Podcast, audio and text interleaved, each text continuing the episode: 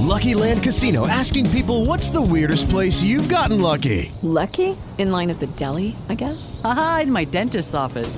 More than once, actually. Do I have to say? Yes, you do. In the car before my kids' PTA meeting. Really? Yes. Excuse me, what's the weirdest place you've gotten lucky? I never win and tell. Well, there you have it. You can get lucky anywhere playing at LuckyLandSlots.com. Play for free right now. Are you feeling lucky? No purchase necessary. Void where prohibited by law. 18 plus. Terms and conditions apply. See website for details.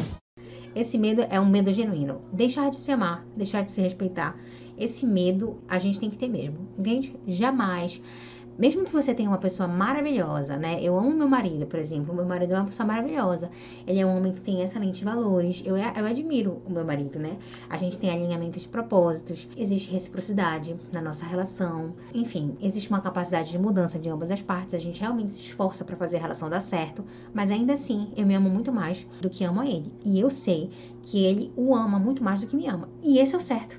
Você tá entendendo? Ah, meu Deus, pode ser a pessoa mais incrível da vida.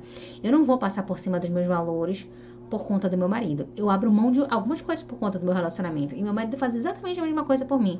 A gente abre várias vezes mão de coisas que são importantes pra gente, em prol do outro, porque tem reciprocidade, né? O outro faz isso também.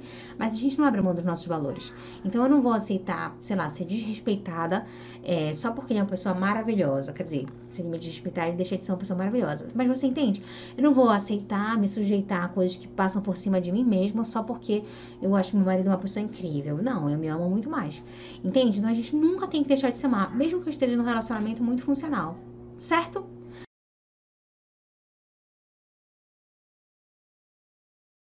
Hey guys, it is Ryan. I'm not sure if you know this about me, but I'm a bit of a fun fanatic when I can. I like to work, but I like fun too. It's a thing. And now the truth is out there. I can tell you about my favorite place to have fun Chumba Casino. They have hundreds of social casino style games to choose from, with new games released each week. You can play for free anytime, anywhere and each day brings a new chance to collect daily bonuses. So join me in the fun. Sign up now at ChumbaCasino.com. No purchase necessary. VGW. Void were prohibited by law. See terms and conditions. 18 plus.